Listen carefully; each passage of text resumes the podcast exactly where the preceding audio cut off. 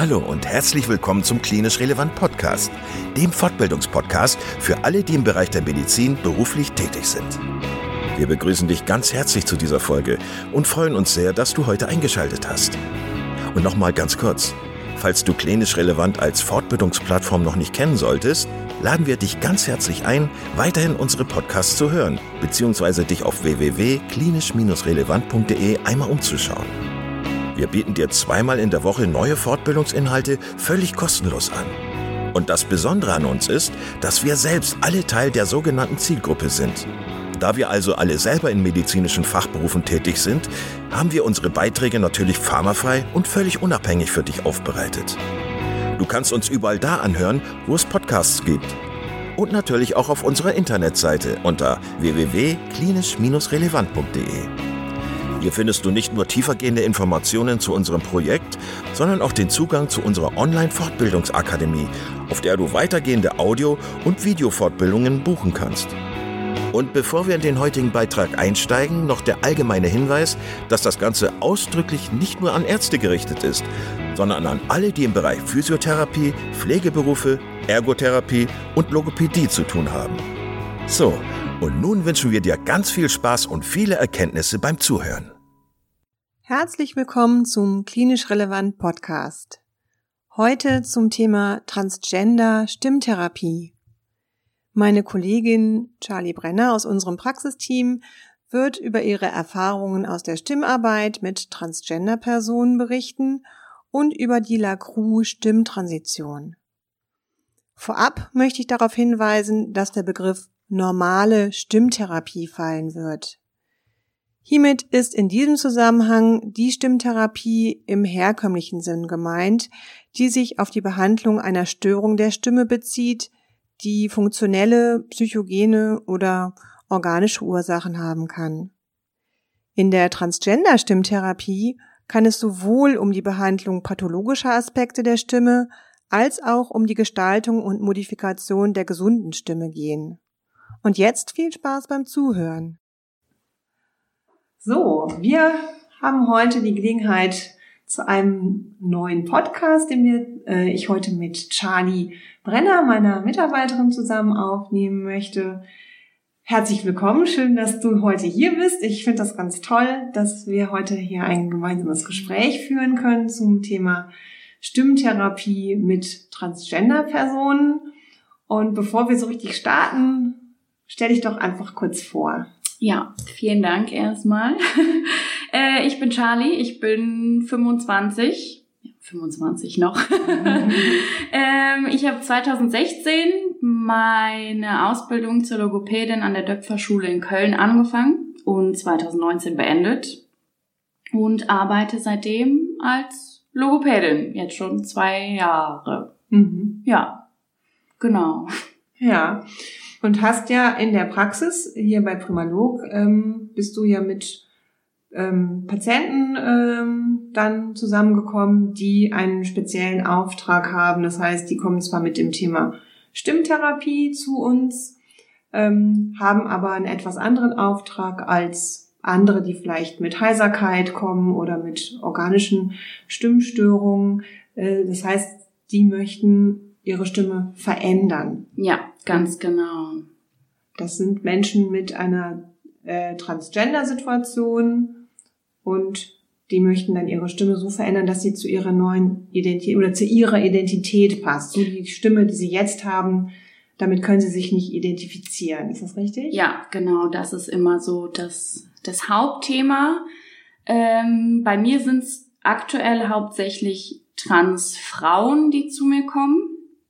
Äh, mit dem Ziel, die Stimme weiblicher klingen zu lassen, aber das geht natürlich auch bis hin zu äh, Menschen, die sich keinem Geschlecht zugehörig fühlen oder Menschen, die sich beiden Geschlechtern zugehörig fühlen. In theoretisch könnte man auch mit Transmännern ein paar Übungen machen, aber bei mir hauptsächlich sind es aktuell Transfrauen. Mhm.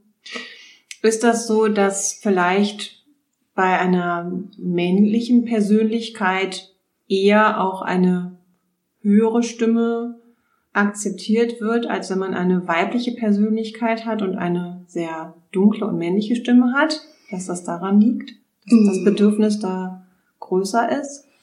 Ich glaube, zu einem ist es vielleicht auch das, aber andererseits ist es halt auch so, Trans-Männer haben es, was das betrifft, ein bisschen äh, einfacher. Die können ähm, Testosteron nehmen und dann wird die Masse der Stimmlippen automatisch halt mehr und der Kehlkopf geht nach unten und dann wird die Stimme in der Regel auch ein bisschen tiefer.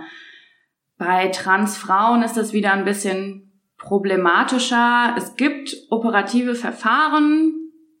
Da würde ich persönlich eher von abraten. Da wird dann die Masse der Stimmlippen zum Beispiel, äh, da wird was weggelasert. Mhm. Also, dass es halt weniger Masse, die Mhm. überhaupt schwingen kann, äh, dass die vorhanden ist. Und das ist leider einfach nicht so, so leicht bei Transfrauen, weil wir die Anatomie eben nicht ändern können in Mhm. dem Sinne. Mhm. Und bei Transmännern ist es ein bisschen einfacher. Das heißt, da reagiert der Kehlkopf einfach noch auf die Hormonzugabe und verändert sich dann genau, noch. Und das ist wie das eine lässt sich Pubertät. halt nicht zurück ähm, entwickeln. Und eine Operation hat, birgt ja auch dann immer wieder gewisse Risiken, die Das man stimmt. muss. Ne? ja, genau. Ja. Mit welchem ähm, Auftrag kommen denn die Patienten zu dir? Was sind denn das für Ziele, die die Leute so formulieren, wenn sie zu dir kommen? Mm, Also die meisten PatientInnen kommen zu mir und sagen, sie hätten gerne eine höhere Stimme. Das ist immer so das, was in der ersten Stunde ähm, das Haupt, als Hauptziel genannt wird. Und im Verlauf, wenn wir dann auch ein bisschen arbeiten und ein bisschen wahrnehmen und die verschiedenen äh, Bausteine erarbeitet haben, dann äh, wird den PatientInnen auch häufiger klar, es ist gar nicht so die Tonhöhe, die äh, das Wichtige oder unbedingt das Wichtigste ist, sondern eben auch andere Sachen. Ähm, Was sind das für Faktoren? Also an der Tonhöhe kann man ja wahrscheinlich auch nur sehr, sehr bedingt was ändern, weil wenn ich meine mittlere Sprechstimmlage verlasse, ist es ja auch eine anstrengende Sprechweise. Ne? Ja, genau. An welchen ähm, ja, Faktoren kann ich noch arbeiten, um meine Stimme oder meine Sprechweise ja im Prinzip ändere ich ja gar nicht meine Stimme, sondern ich ändere ja vielleicht einfach meine Sprechweise, die dann dadurch femininer klingt. Was sind das Mhm. für Stellschrauben, an denen ich da drehen kann? Also, mh, ich habe ja die, die Lacroix Stimmtransition Fortbildung gemacht. Äh, Eine sehr gute Fortbildung kann ich sehr empfehlen und auch vielen Dank, dass ich die Möglichkeit bekommen habe an dich. ähm, und das Ziel von der Stimmtransition ist es, die muskulären Begebenheiten von den stimmgebenden Apparaten, sage ich mal, so zu verändern, dass das alles eben weiblicher klingt. Also wir können, habe ich schon gesagt, anatomisch nichts ändern, sondern wir wollen muskulär was ändern. Und deswegen ist es ganz, ganz wichtig, da auch kleinschrittig vorzugehen. Ähm, das beginnt mit den Taschenfalten, von denen die meisten noch nie was gehört haben, bevor äh, wir da einsteigen, sag ich Mhm. mal. Und dann geht's an die Kehlkopfarbeit, ähm, bewusst den Kehlkopf nach oben nehmen, um den Klang zu verändern. Und das ist so das, was viel, viel ausmacht. Also wenn ähm, der Kehlkopf weiter unten ist, dann ist es natürlich ein bisschen dunkler. Wenn wir den Kehlkopf bewusst was nach oben nehmen, dann ist die Stimme automatisch ein bisschen heller. Und dann geht's weiter mit der Masse. Spreche ich in einer dicken Masse oder gehe ich in die dünne Masse? Das ist auch häufig ähm, Mhm. Kannst du das so ein bisschen erklären? Wir haben ja vielleicht auch Zuhörer, die jetzt mit Stimmtherapie selber nicht so Mhm. ähm, vertraut sind. Was, was kann ich mir darunter vorstellen, in die Masse zu gehen? Ähm, also wenn wir jetzt mal in Schubladen denken, dann ist es meistens so, dass Männer in einer vollen Masse sprechen, eher in der Brustresonanz sind und ähm, dadurch auch häufig lauter wirken, während Frauen eher eine dünne Masse haben und äh, ein bisschen heller klingen dadurch und ein bisschen sanfter. Und ähm, ein bisschen mehr im Kopf. Ja, genau, ein bisschen mhm. mehr Kopfresonanz. Mhm. Genau, das ist mhm. so der der größte mhm. Unterschied. Ja. Ja, und es ist halt wichtig, dass wir die diese sage ich mal, die Bausteine und die einzelnen Teile davon gut beherrschen können in der Stimmtherapie mit Transpersonen. Einfach um eine, eine gute Kontrolle über die eigene Stimme zu haben mhm. und dann vielleicht auch, ähm, vielleicht auch die Stimme so anpassen zu können, wie ich möchte. Ja, das heißt, ich, wenn ich dich richtig verstanden habe, erst ist Thema Wahrnehmung. Das heißt, überhaupt selber für sich wahrnehmen, welche Bereiche meines Körpers sind beteiligt beim Stimme geben, wie kann ich diese Bereiche ansteuern, wie kann ich die modifizieren, ähm, um dann eben zu sagen, okay, jetzt, jetzt modifiziere ich so in die Richtung, dass ich in einen weiblicheren Stimmklang hinein, mich hineinbewegen kann. Ja, genau. Mhm. Also Eigenwahrnehmung ist so das A und O auf jeden Fall. Ähm, ist auch eine häufiger mal, was sich als eine Problematik darstellt, mhm. weil viele meiner Patientinnen möchten sich mit ihrer jetzigen Stimme gar nicht so auseinandersetzen. Ja. Und dann ist es auch wichtig, da viel Empathie ähm, gegenzubringen und zu sagen, okay, das kann ich verstehen, aber es bringt uns definitiv zu dem Ziel, das wir möchten. Und ähm, ja, also Eigenwahrnehmung ist schon sehr, sehr wichtig, aber ist auch häufig ein Problem. Die möchten sich dann nicht selber ja. hören, die Aufnahmen, das ist dann, also es ist auch schon mal ein bisschen emotional ja. in den Stunden. Ja, was ja oft so ist, wenn man an das Thema Stimme oder in den Bereich Stimme sich begibt, weil das ja immer mit der Emotion ganz eng verbunden ist. Und genau. ähm, so wie ich das jetzt ähm, verstanden habe, sind deine Patientinnen dann ja, oder sag ich mal, verbinden mit dieser Stimme, wie sie zu dir kommen, die physiologisch ja männlich klingt, ähm, bewerten die negativ oder wollen da sozusagen gar nicht hin und wollen Ganz das genau. eigentlich ähm, vermeiden oder dass äh, diese Stimme nicht, weil sie sich mit diesem Stimmklang einfach nicht als Person identifizieren mhm. können. Ja, und dann ist das sozusagen Fällen. diese Auseinandersetzung, in der ja Transpersonen wahrscheinlich sowieso gerade sind. Ne? Zu welchem, ähm, zu welchem Zeitpunkt ähm, kommen die ähm, Patienten denn zu dir, weil es gibt ja viele, die dann eben, wie du auch schon eben gesagt hast, ja auch eine hormonelle Behandlung machen oder auch operative Eingriffe dann ja noch ähm, angestrebt werden. In welcher Phase kommen die denn dann auch zu dir?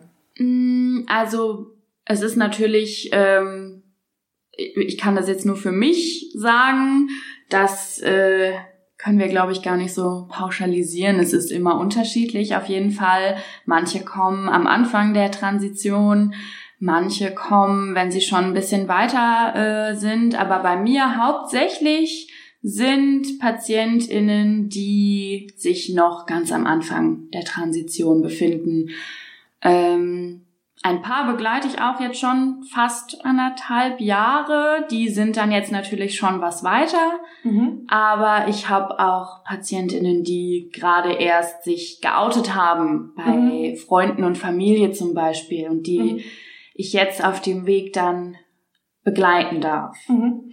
Das wäre jetzt auch eine Frage von mir gewesen, wie lange ähm, so eine Behandlung ungefähr dauert, aber das klingt jetzt schon so raus, dass das dann ja auch wohl sehr individuell auch wieder ist. Ne? Ja, ganz ja. genau. Kann man leider auch gar nicht so sagen. Ähm, es ist nicht wie in der normalen Stimmtherapie mit 20 Stunden getan, wo 20 Stunden ja auch manchmal schon ein bisschen wenig sind. Mhm. Ähm, es gibt leider auch noch keinen eigenen Indikationsschlüssel dafür. Ja. Ähm, deswegen ist es auch manchmal ein Kampf, an ein neues äh, Rezept zu kommen, leider. Aber ja, genau, ich habe äh, Patientinnen, die sind jetzt anderthalb, zwei Jahre schon, also mhm. so seit ich bei Primalog eigentlich arbeite, mhm. äh, bei mir. Und mhm. die darf ich so lange schon begleiten. Ja, das ist vielleicht auch nochmal wichtig zu sagen. Das heißt, diese ähm, Therapie ähm, ist auch eine, die über eine Verordnung vom Arzt ja ähm, stattfindet. Das heißt, hier gibt es einfach einen Leidensdruck bei den Patientinnen ähm, und deswegen ist da sozusagen eine Indikation dann auch für diese Stimmtherapie vorhanden und dann übernimmt ja die Krankenkasse auch die Kosten für diese Behandlung bis auf den üblichen ähm, Eigenanteil, den man auch sonst bei Heilmittel ähm, dann übernehmen muss, sofern man nicht aus anderen Gründen befreit ist. Ja, genau. Ne? Und der, diese Verordnung kommt dann von welchem Arzt in der Regel? Mm, ich habe viele Patientinnen, die kommen vom HNO-Arzt. Mhm.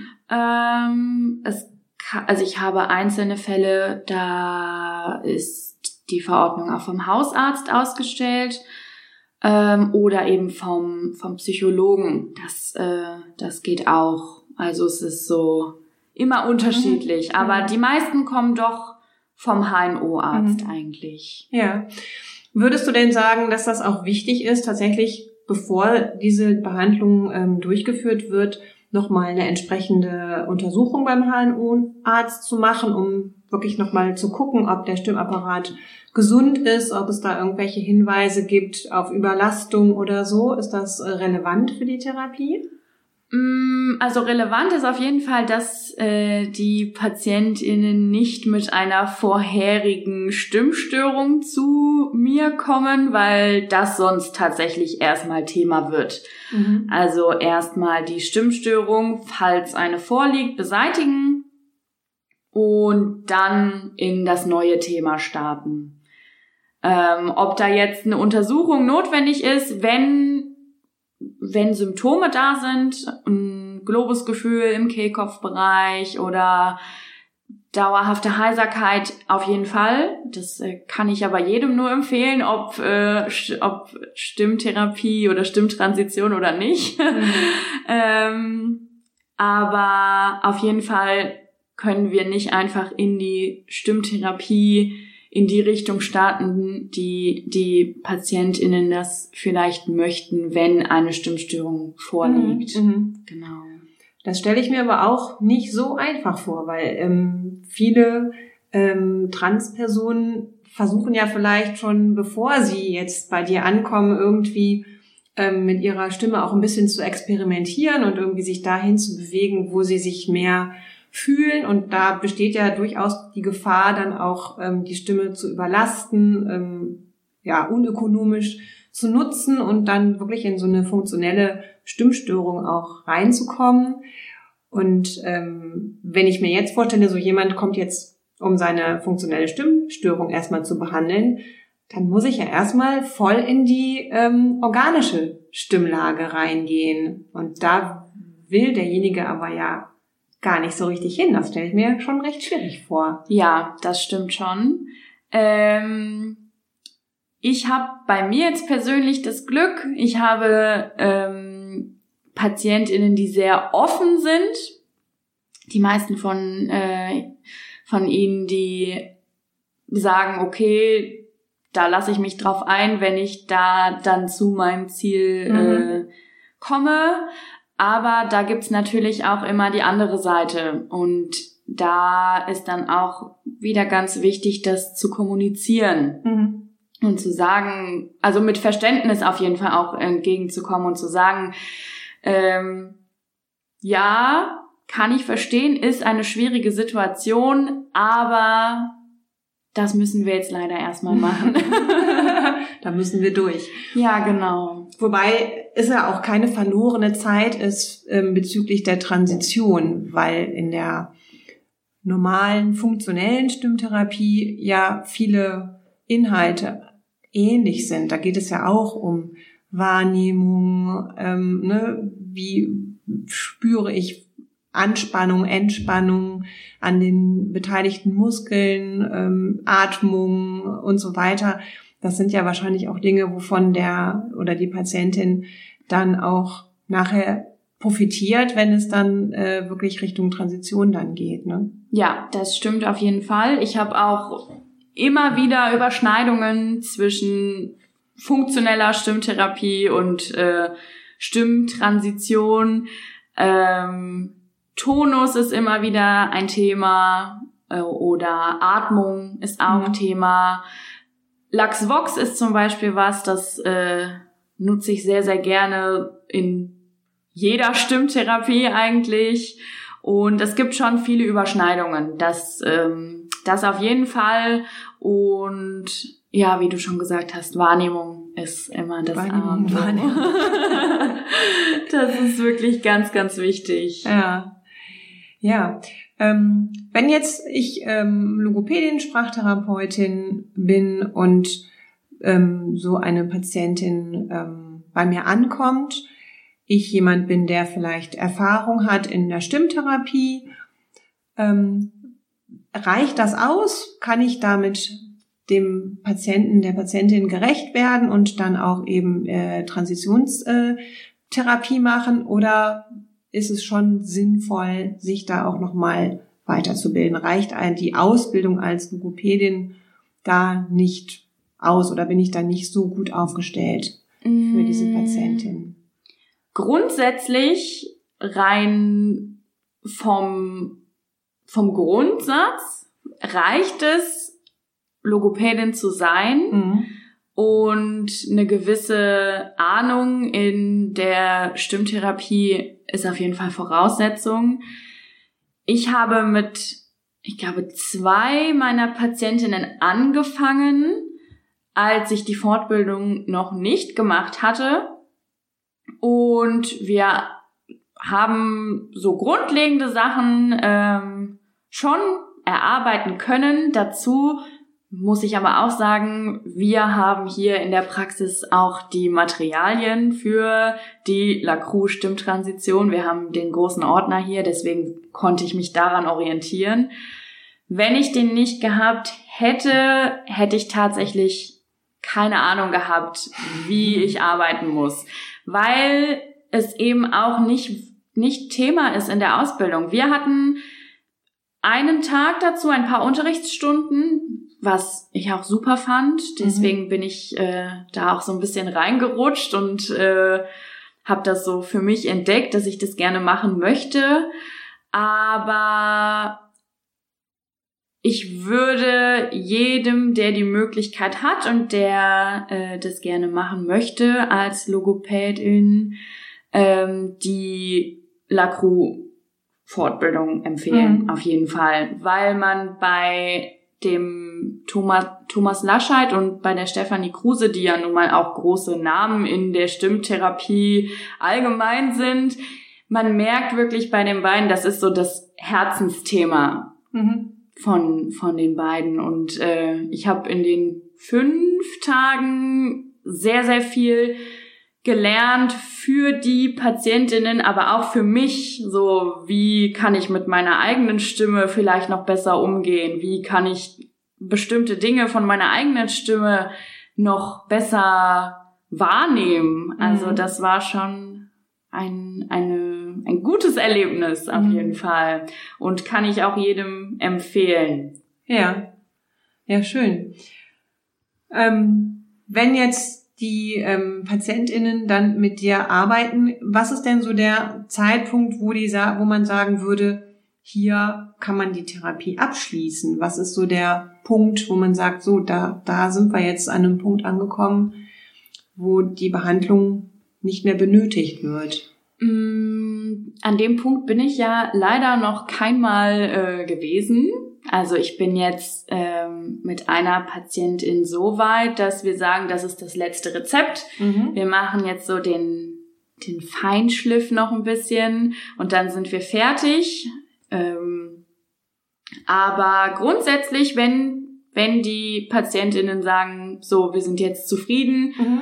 Und natürlich, wenn sie alles beherrschen, also wir können jetzt nicht äh, mittendrin, also klar können die Patientinnen sagen, ob das so gut ist, weiß mhm. ich nicht, aber können jetzt nicht mittendrin, wenn wir gerade versuchen, den Kehlkopf äh, zu, zu trainieren und dass der schön oben bleibt, können wir nicht mittendrin sagen, wir hören jetzt auf, das reicht jetzt so. Mhm. Also ist eher kontraproduktiv, da dann aufzuhören, aber ähm, wenn die PatientInnen sagen, so, ich, ich fühle mich so jetzt wohl oder bei manchen ist es tatsächlich auch, wenn ähm, die, sag ich mal, die äußeren Personen, wenn die sagen, okay, das klingt jetzt mhm. sehr weiblich, also wenn das Passing nach außen gut gelingt, mhm.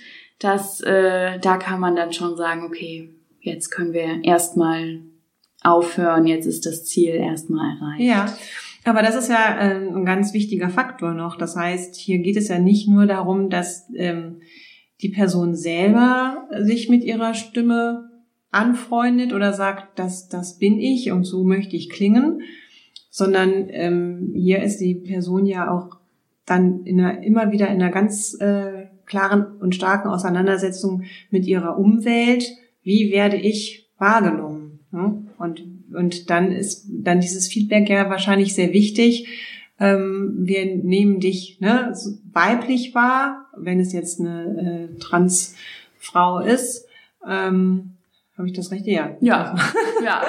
ich muss mal überlegen, in welche Richtung muss ich jetzt switchen. Darf, darf. Ähm, dann ist das eine tolle Bestätigung für sie und ähm, dann ist das vielleicht ganz wichtig, auch in der Auseinandersetzung zu sagen, ah, jetzt, ne, ich nehme mich vielleicht selber noch anders wahr, aber mein Ziel ist auch eine Wirkung ähm, auf meine Umgebung und die habe ich schon erzie erzielt. Ne? Ja, ja. genau. Das ist ja. äh, ganz, ganz wichtig. Auf jeden Fall. Ähm, wichtiger ist natürlich für mich immer, wie die PatientInnen das möchten, aber ähm, ich kann es halt auch verstehen, wenn also wenn die zu mir kommen und sagen, ich habe eigentlich überhaupt kein Problem mit meiner Stimme, aber mein Passing nach außen das ah. ist das, was okay. mich am meisten stört. Also ich habe auch mhm. die, den Fall schon gehabt, dass die Patientin wirklich nur, weil das Passing nach mhm. außen mhm. eben nicht gut gelingt, mhm. sobald sie gesprochen hat, ähm, dass sie nur deswegen gekommen ist. Mhm. So. Mhm. Also es ist schon beides spielt da auf jeden Fall eine große Rolle. Ja. Ja, das, ähm, das ist ja auch bei anderen ähm, Störungsbildern so, sag ich mal, ne, mit Patienten, mit denen wir arbeiten, dass sie für sich vielleicht ne, keine Problematik sehen, aber in der Wahrnehmung der Umgebung dann ähm, damit konfrontiert ja. werden und da das dann wieder ähm, für sich auch ähm, als belastend oder negativ erleben und das dann der Grund ist zu sagen, ja. ich muss hier oder möchte hier was ändern. Ganz ne? genau. Ja. Ja, spannend. Ähm, Nochmal auf die deine Fortbildung zurückzukommen. Ähm, du hast erzählt, das waren fünf Tage, das ist ja schon eine umfangreichere äh, Fortbildung. Ne? Viele Sachen laufen ja nur so über zwei Tage. Mhm. Und ähm, was waren so die ähm, Hauptinhalte, mit, ähm, die ihr so mitbekommen habt? In welchen Bereichen hat sich das so angelagert? Mm, wir sind alle Bausteine, die Teil von der Stimmtransition sind, sind wir durchgegangen und haben bei uns selber das wahrnehmen äh, müssen und sind dann auch noch alles einzeln durchgegangen. Man muss dazu sagen, es war eine Fortbildung mit nur acht Teilnehmern, acht oder mhm. neun. Das heißt, wir hatten auch wirklich die Zeit dafür. Ähm, also sind die Bausteine durchgegangen, durften natürlich Fragen stellen. Ähm, und die letzten beiden Tage, was ich persönlich, ähm, das fand ich super, dass wir die Möglichkeit bekommen haben, ähm, hat der Thomas Lascheid seine PatientInnen ähm, einbestellt. Und wir durften dann halt mit den PatientInnen zusammen die Übungen durchgehen. Mhm. Und jeder hatte dann einen Teil und musste das dann einmal durchgehen. Das hat mir auf jeden Fall sehr viel Sicherheit gegeben. Ähm, und dann viele Tonbeispiele, viele Videos. Also es war mhm. sehr aufschlussreich auf jeden Fall. Geht es denn auch um Artikulation am Ende oder Stimmmelodie? Ist das auch Teil? Ja, auf jeden ja. Fall. Also wenn die PatientInnen das möchten, auf jeden Fall. Ähm, sowas wie Tempo, Lautstärke, Melodie, Artikulation, wie in der normalen Stimm äh, Stimmtherapie, der normalen Stimmtherapie, in der funktionellen Stimmtherapie mhm. halt auch. Ähm, alles, was, was so stört, sage ich mal, ähm, wird natürlich auch Thema sein. Ja, ähm, meine Überlegung ist gerade, ob es auch eine männliche oder weibliche Art gibt zu artikulieren. Ja, wenn wir in Schubladen denken, auf jeden Fall, dann ähm, ist es so, naja, Männer sind eher monoton und nuscheln vielleicht gerne mal eher und äh, bei Frauen ist es eben genau anders okay. herum. In, ja, ob das jetzt wirklich immer der Fall ist, ne? Aber wenn wir, wenn wir mal so denken möchten, dann ist es schon. Ja, ja. interessant, weil man muss sich ja schon da ähm, mit auch Rollen, die ja durch die Gesellschaft ein Stück weit bestimmt werden, auseinandersetzen. Ne? Ja. Das, weil ne, welche Rolle möchte ich jetzt spielen oder wo sortiere ich mich jetzt hier ein? Ähm, und das merkt man ja auch im, im Moment, dass unsere ganze Gesellschaft, dass dieses Thema viel mehr diskutiert oder viel mehr Sensibilität auch dafür da ist oder auch gefordert wird und dass einfach ne, dieses ähm, diese diese Gender-Thematik wo sortiere ich mich ein oder muss ich mich eigentlich überhaupt irgendwo einsortieren? Ja, das ist das. Ähm, ne? Sehr, ähm, ja, sehr stark diskutiert wird. Und ähm, das stelle ich mir gar nicht so einfach vor, dann in der Therapie da den das zu suchen oder zu finden. Mm. Also man, das ist ja, man kann ja nicht sagen, so musst du jetzt sprechen und dann klingst du weiblich und so musst du sprechen, dann klingst du männlich ähm, das heißt, der Patient sucht sich am Ende selber seine, seine, ja, seinen Punkt zwischen dem, was die Gesellschaft vielleicht als männlich und als weiblich definieren würde, sucht er sich selber seine Position so ein bisschen aus. Ja, genau. Mhm. So würde ich das auch äh, mhm. beschreiben. Mhm. Also es gibt jetzt nicht diesen einen Punkt, wo ich jetzt sage, da müssen wir auf jeden Fall hin, sondern ich begleite die Patientinnen auf der Suche nach diesem Punkt, wie du, mhm. wie du schon mhm. gesagt hast. Und äh, es kann sein, dass dieser Punkt am Anfang der äh, Therapie vielleicht am einen Ende ist und wenn wir dann weiter fortgeschritten sind, dass das wieder in eine ganz andere Richtung geht. Also ähm, das ist auf jeden Fall, es kann sich auch im Laufe der Therapie ändern, was mhm. äh, aber ja auch grundsätzlich nichts, nichts Schlechtes ist. ja, das stimmt. Ich kann mir vorstellen, dass manche auch mit ganz anderen Vorstellungen erstmal starten und in der Auseinandersetzung dann ähm, erst merken, ach, ne, ich hatte gedacht das, aber jetzt fühle ich mich an der Stelle viel wohler, wo ja. ich jetzt bin. Ne? Genau, mhm. das ja. stimmt. Ja. ja. Gibt es denn irgendwelche Schwierigkeiten oder Hürden, sag ich mal, ähm, die typisch sind, die man jetzt in dieser Therapie, wo man damit rechnen muss oder wo man sich ein bisschen darauf vorbereiten muss als Therapeutin? Ähm, ja, was gibt es so für Schwierigkeiten, die so auftreten können? Mm, also ich war zuerst immer super aufgeregt, weil ich einfach mit einer Angst reingegangen bin, die Person, die dann vor mir sitzt, zu misgendern, habe dann auch einfach von Anfang an immer gesagt, wenn ich mal das äh, falsche Pronomen benutze oder was Falsches sage, sagt mir bitte einfach direkt. Ich will nicht, dass hier irgendwie eine, mhm. eine blöde Situation entsteht, nur weil, ähm, weil es mir schwer fällt oder schwer fallen könnte, was es bis jetzt noch nicht ist, zum Glück. ähm, ich finde ganz, ganz wichtig, dass eine entspannte Atmosphäre geschaffen wird, direkt von Anfang an. Wenn die Patientinnen mit mir in Kontakt treten, dann sage ich auch immer direkt so, ich bin Charlie, wir sind per Du. Wir begleiten oder ich begleite dich jetzt für mindestens mal ein Jahr. ähm, da möchte ich nicht auf dieser Sie-Ebene mhm. sein. Ähm, dann ist natürlich auch ein großes Thema, wie ist die Motivation der Patientin und wie ist es äh, mit Üben, Üben zu Hause. ähm, ja. Also da muss auf jeden Fall viel auch passieren.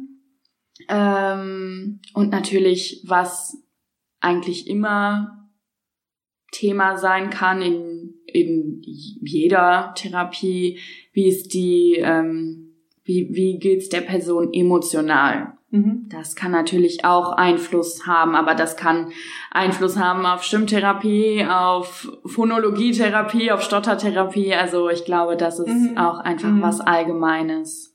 Und sind wir wieder beim Punkt Wahrnehmung. Wie gut schafft es denn die Patientin, sich selbst wahrzunehmen? Mhm. Das mhm. ist äh, großes Thema immer. Ja.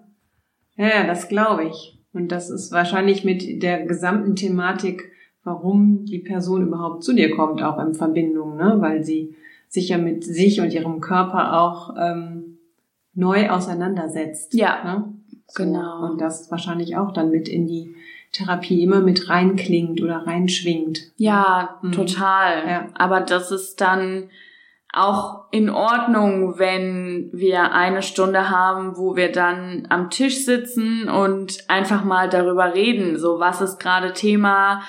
Wieso geht's mir mit dem, wie meine Stimme gerade ist, mhm. nicht gut? Und ähm, vielleicht auch mal, dass die Sorge von den PatientInnen kommt, dass, äh, dass es nicht weitergeht. Und dann ist es auch wichtig, einfach nochmal zu reflektieren und zu sagen, ja, es ist leider sehr, ein sehr langwieriger Prozess und wir müssen leider immer wieder alles wiederholen, damit wir nicht eine Stimmstörung herbeiführen.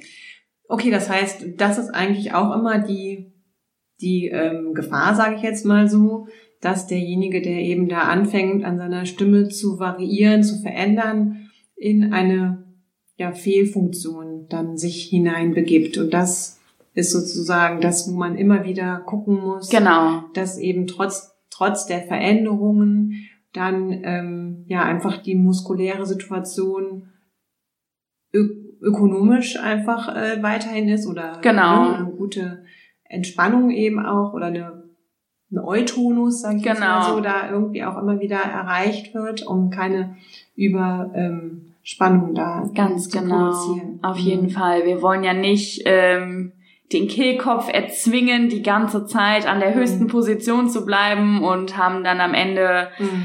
ähm, starke Verspannungen mhm. und eine Stimmstörung daraus da mhm. ähm, hat keiner Freude ja. dran ja spannend ja. ja sehr sehr interessantes Thema ähm, wir haben jetzt schon eine ganze Weile erzählt. Ich gucke gerade hier so auf die Uhr. Ja.